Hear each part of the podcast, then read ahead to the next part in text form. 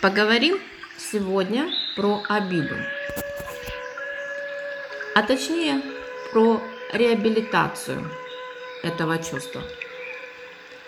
Обидеть нельзя, можно обидеться.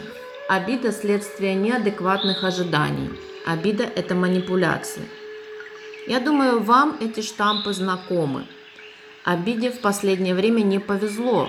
Сложно сказать почему, но обиду вычеркнули из списка легальных человеческих переживаний и стали рассматривать как чувство вредное, деструктивное, рэкетное, а человека, обидевшегося, чуть ли не как агрессора. Особенно эту тему полюбили почему-то эзотерики, статьями с советами, как избавляться от обиды в себе и никогда больше не допускать это чувство в свой прекрасный внутренний мир, просто заполонили пространство интернета.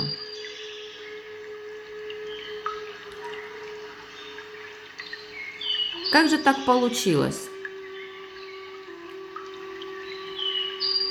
Как и каким образом существующие психологические концепции были вписаны в идею саморазвития через устранение якобы негативных чувств из внутреннего мира. Никакие чувства человека не могут быть вредными – Давайте разберемся. Прежде всего, обида – это чувство, возникающее в результате социализации. Младенец, который не может удовлетворить свою потребность, испытывает только злость. Для появления обиды внутренняя реальность должна быть более сложной, в ней должна появиться ценность отношений с другим человеком – Обида – это комплексное переживание, включающее и жалость к себе, и злость на обидчика. И, что важно, удерживание этой злости противоположной тенденции – любовью или, как минимум, идеей ценности отношений. Слишком противоречиво? Возможно. Но мир человеческих переживаний бывает сложным, неоднозначным – и подразумевает, что человеческая психика способна справиться с амбивалентностью, что можно испытывать к одному объекту разные чувства. Упрощение, огрубление чувств – маркер нарушения психического развития и наоборот. Чем здоровее человек, тем более тонкие, сложные и неоднозначные переживания ему доступны. Что будет, если не удерживать злость? Человек будет, если не сразу убивать, то по меньшей мере разрывать отношения при малейшем несоответствии ожидаемому. А как насчет того, чтобы сразу принимать другого как есть? Это хорошая идея, но слишком абстрактная. Чтобы принимать тебя как есть, надо для начала понять, какой ты есть. Идея, что человек может знать и принимать что-то заранее – это идея всемогущества. Живые люди мало что знают заранее. Не стесняются включать естественную функцию отвращения и, если не отравлены идеи всепринятия, дают себе возможность узнать другого в процессе отношений. Обида появляется из неадекватных ожиданий. Но дело в том, что наши ожидания в отношении друг друга никогда не могут быть полностью адекватными, а восприятие полностью свободным от проекций. Восприятие другого человека неизбежно строится на проекции, которую еще предстоит проверить в общении.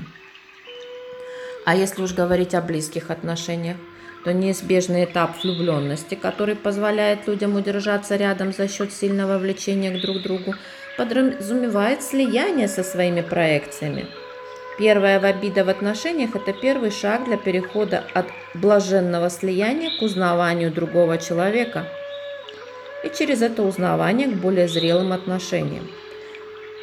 Таким образом, обида – это возможность сделать паузу и отрегулировать межличностное взаимодействие, разобравшись в своих ожиданиях и реакциях другого.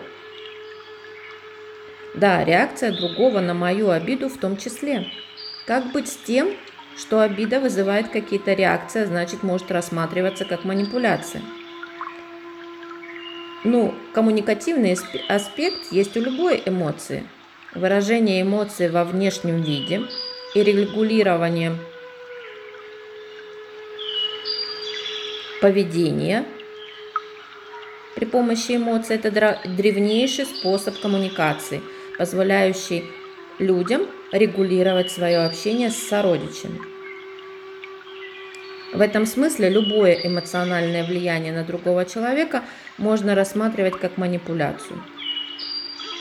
Люди в общении неизбежно наблюдают друг за другом, посылают эмоциональные сигналы, считывают ответные эмоциональные реакции и таким образом выстраивают отношения и дистанцию в отношениях.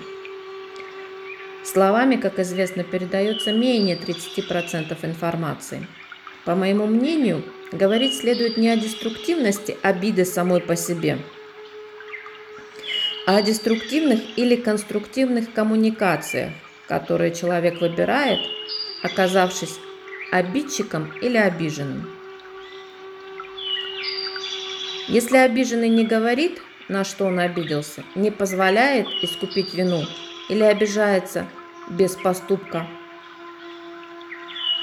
не дает возможности договориться, можно говорить об обиде как привычном способе разрушительной коммуникации.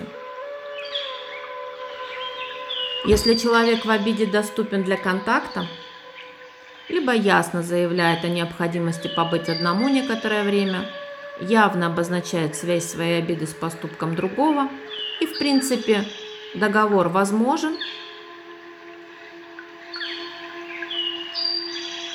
Обвинение его в манипулятивном поведении, увы, будет манипуляцией, поскольку отрицание права другого человека на собственные чувства, на мой взгляд, самая злостная манипуляция из всех возможных.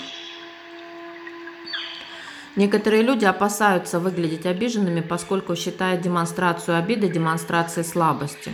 Да, показывая обиду, мы показываем свою уязвимость.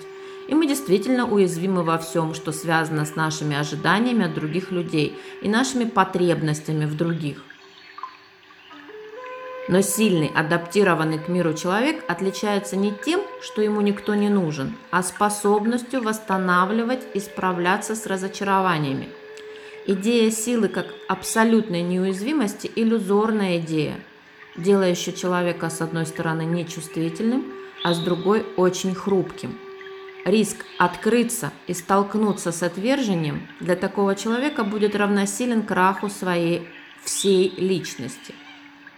Истинно сильный человек не боится как показывать слабым, так и обмануть ожидания своей слабости, если этого требует ситуация. Любви вам, добра и процветания.